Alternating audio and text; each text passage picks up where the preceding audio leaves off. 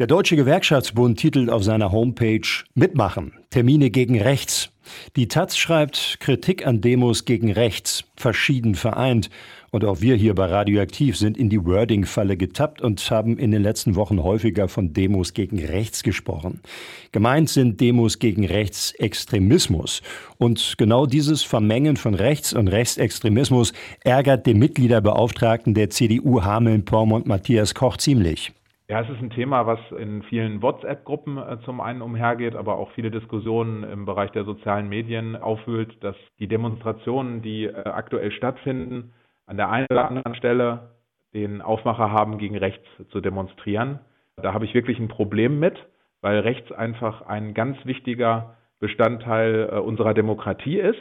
Rechts ist ein Teil des politischen Spektrums, genau wie die politische Linke. Auch die Sitzordnung im Bundestag orientiert sich am Rechts-Links-Schema.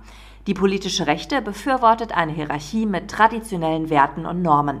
Sie achtet das Grundgesetz. Rechtsextreme dagegen wollen einen Staat, in dem nationalistisches und rassistisches Gedankengut die Grundlage der Gesellschaftsordnung bildet. Sie vertreten einen aggressiven Nationalismus. Rechtsextremistische Ideologie ist mit den Werten einer freiheitlich-demokratischen Grundordnung nicht vereinbar.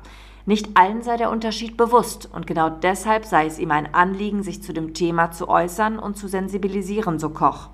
Ich glaube, wenn es eine Demonstration Schüler gegen rechts gibt in Hameln, dass das nicht bewusst gesteuert ist. Da hat man sich gar keine Gedanken um die Definition dieser Begriffe gemacht also da überhaupt kein Vorwurf an die Schülerinnen und Schüler, die das organisiert haben, vielleicht schon eher an die Lehrer, die das mit initiiert haben und die das eigentlich wissen müssten und möglicherweise dort nicht vom, wie sagt man heutzutage immer, Wording eingegriffen haben. Festzuhalten bleibt, rechte Parteien gehören genauso wie linke Parteien zu einer Demokratie.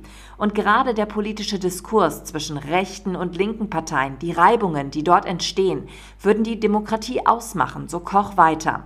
Koch wünscht sich eine Politikkultur, in der jeder seine Meinung vertreten kann, ohne vom Gegenüber als radikaler oder Extremist betitelt zu werden. Dass wir eine Sache viel, viel mehr beherzigen, die in den letzten Wochen, Monaten, vielleicht auch Jahren völlig abhanden gekommen ist, nämlich das Prinzip der Meinungsfreiheit, dass man eine unterschiedliche Meinung haben kann, dass man miteinander streiten kann, ohne immer direkt persönlich zu werden und vor allem den politischen Diskurs miteinander führen kann, sich in die Augen gucken kann ohne dass man versucht, andere Meinungen, nur weil sie eben andere Meinungen sind, irgendwo raus aus der demokratischen Legitimation zu schicken sozusagen, da einfach wieder viel mehr sachlich und pragmatisch miteinander umzugehen.